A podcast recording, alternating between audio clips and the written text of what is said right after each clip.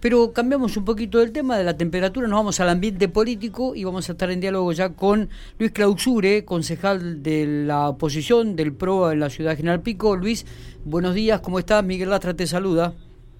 ¿Qué tal? ¿Cómo te va? Buenos días. Del MID. Del MID. Del MID. Bueno, porque... El Movimiento de Integración de Desarrollo. Vos, viste que acá en, en, la, en la página de concejales y concejalas del Consejo Deliberante dice Luis Clausure y abajo dice propuesta federal. Entonces, hacele cambiar a la gente del Consejo... Este... está bien, el bloque se llama propuesta federal. Perfecto. Pero eh, el PRO, gente, en caso del Movimiento de Integración y Desarrollo... Está bien bueno. Pero más. más. justo, por eso había leído propuesta federal, dije propuesta federal. Pero bueno. Está bien, está bien. Está bien, pero bueno, vamos a, del Movimiento de Integración y Desarrollo. Está bien, no hay problema, Luis. Bueno, eh, mucho trabajo sobre este fin de año, principalmente con algunos eh, temas y unos proyectos de ley importantes, como el que tuvo hace el día de ayer el presupuesto municipal y el aumento de los servicios concesionados al municipio Corpico, el aumento de tasas municipales. Eh, bueno, contanos un poco cómo fue el análisis que hicieron, si tuviste de acuerdo o no con esto, votaste qué, votaste a favor y que, por ahí qué resultó este, que no, no te convenció eh, con respecto a lo que habían presentado el oficialismo. Mira, eh, vamos a dividirlo en dos aspectos, ¿cierto? Primero los servicios concesionados, que son las tarifas de Corpico, lo que comúnmente se llama saneamiento y agua potable. Sí. Que bueno, tuvimos una reunión, varias reuniones con la gente del Consejo de Administración de Corpico, y en realidad, este, más allá de que los aumentos en sí no impactaban fuertemente en el bolsillo, pero nosotros pedíamos a los integrantes del Consejo mayor accesibilidad a, los, a las formas de pago. Hay casi 6.000 6.000 contribuyentes, usuarios, perdón, por la, que tienen problemas de pago con, devenido del, tema de la pandemia. Así que eh, nosotros lo que siempre le pedimos que tuviera más flexibilidad en cuanto a las eh, formas de pago, ¿viste? Es decir, eh, había un plan de pago de 12 meses, 24 meses, y mi, mi, mi postura era de mm, hacer un, una forma de pago un poco más extensa, porque hay sectores que han quedado dañados, ¿viste? Con la economía, en la, parte económica. Sí. Y que, bueno, eh, trataron de mejorarlo. Sabemos efectivamente que nosotros no queremos de ninguna forma financiar al, al, al, al Torpico, y pero hay que ponerse de ambos lados, ¿cierto? Claro. Del lado del usuario y del lado también de, la gente de Corpico. hicieron un par de cambios, pero bueno, nuestra postura finalmente fue la de acompañar a la gente Corpico, que tienen a su vez sus problemas económicos, eh, en este caso con respecto a las tasas de saneamiento. Ahí votamos favorablemente. Está bien, está bien. Y, y, con lo que tiene que ver con el, aumento de las tarifas municipales, ¿estuvieron de acuerdo ahí o las tasas municipales o, no? No, no, en el caso de las tasas municipales, este, nosotros estamos, evaluamos, si bien, eh, vuelvo a repetir eh, como lo que dije antes, de que no queremos provocar ningún desfinanciamiento, pero sí, este, ahí votamos negativamente. Mi postura, en realidad, era, eh, estamos viviendo una situación tan excepcional esto es una guerra, ¿cierto? Que no, no tiene aviones, pero sí tiene un enemigo invisible, que es este virus. Entonces, este, la idea mía eh, era propuse de eh, segmentar los aumentos, es decir, eh, en vez de hacerlo anualmente, hacerlo cuatrimestralmente, cosa de que impactara menos en el bolsillo, siempre respetando el 32% que es el que marcó el Ejecutivo Municipal con respecto al aumento de las tasas. Bueno, no fue aprobado, pero bueno, esa era mi postura. Finalmente eh, votamos negativamente, el bloque nuestro, junto con UCR, y bueno, este el problema era que no sabemos, por lo menos yo no sé qué va a pasar de acá en enero, febrero, con respecto a la pandemia. Claro, claro. Si efectivamente volvemos a fase 3, 2, 1, o, porque acá no se sabe qué va a pasar.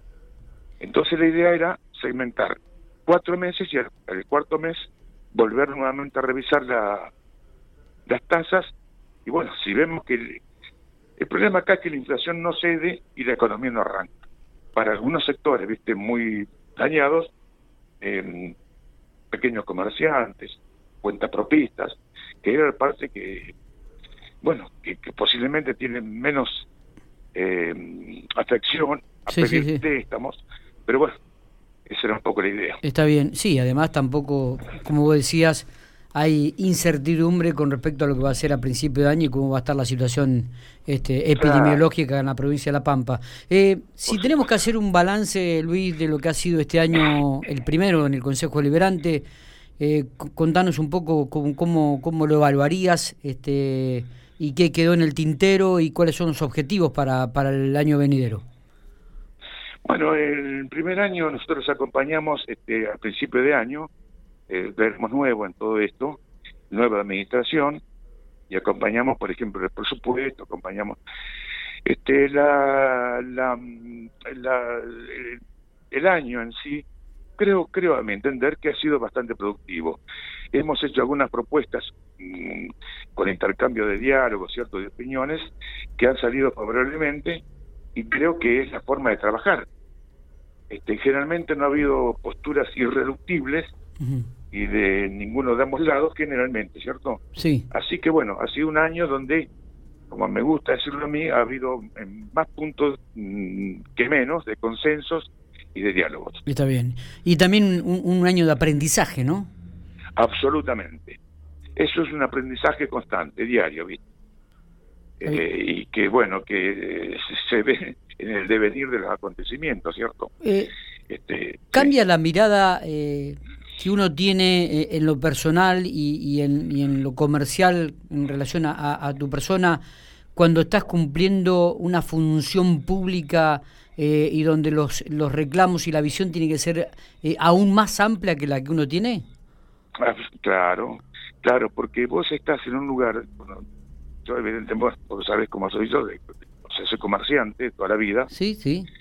Y bueno, uno está acostumbrado a la gestión, digamos, este, el punto que más me impactó, que él sabía, pero la verdad que lo viví en carne propia, que es la eh, la rápida gestión de los de los hechos, ¿cierto?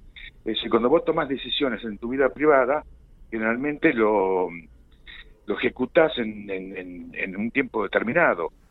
Aquí, al pasar por distintas comisiones y escuchar distintas posturas, este, evidentemente eh, hace que todo sea mucho más lento lo cual al principio me, provocaba cierto descontento, pero después fui entendiendo, viendo cómo, es, cómo era un poco el sistema, de que efectivamente lo que uno desde afuera veía como lenidad o lentitud en los en los actos de ejecución y en realidad eh, hay hay hay una serie de motivos por los cuales evidentemente que hay que ser un poco más eh, bueno un poco más lento viste en la ejecución de determinados puntos. Esa es la parte que me impactó. Acostumbrado a tomar decisiones rápidas y lo que disponemos el lunes lo hacemos el jueves. Y no es así. Eso para el que viene de actividad privada al principio cuesta. Está, este, yo no sé, ¿y qué, qué, qué, queda para el año que viene? ¿Qué proyecto queda pendiente que te hubiese gustado que se tratara o, o que realmente se llevara a cabo, se aprobara en este 2020 y que de repente tenía relevancia para la comunidad? Bueno, en líneas generales, este, algunos puntos que se han tratado, como por ejemplo el último que tratamos con, con respecto al tema de discapacidad, eh, ya estamos plenamente de acuerdo en, o sea, se fue aprobado, que era un punto que veníamos eh, tratando desde el principio de año. Después también se aprobó este el proyecto del cannabis, que en definitiva es un pasito adelante, ¿cierto? con mucha gente que, en fin, que uno sabe que consume por tratamientos de, salud, de enfermedades. Y bueno, esos son puntos que se venían conversando, se venía hablando con distinta gente, de médicos, de distintos lugares, inclusive de, del país. Y creo que creo que lo que viene ahora es bueno seguir este, controlando con es que es nuestra función eh, la parte del ejecutivo que es nuestra función como concejal. Y bueno, seguramente muchos temas eh, todavía no han sido puestos a prueba, pero bueno, veremos qué es lo que pasa y veremos cómo, cómo deviene esto en el futuro. Que también hay que estar pensando qué va a venir, insisto, insisto, con la pandemia, no solo sanitaria, sino económica. Hay cosas que a lo mejor hay que esperar un tiempito más hasta que efectivamente tengamos un horizonte más claro de, que, de qué vamos a vivir, o sea, de cómo se va a vivir, de qué forma vamos a, a, manejarlo en estos próximos meses. Está. Eh, Luis, te agradecemos estos minutos que has tenido. Eh, esperemos que, bueno, pues el 2021 sea mejor y puedan concretar algunos proyectos que seguramente han quedado ahí pendientes y que en el 2021 serán este, en beneficio de la comunidad de General Pico. Así que te agradecemos mucho estos minutos. Bueno, un saludo para vos y un saludo para todos tus oyentes. Un buen fin de año para todos. Igualmente, muchas gracias.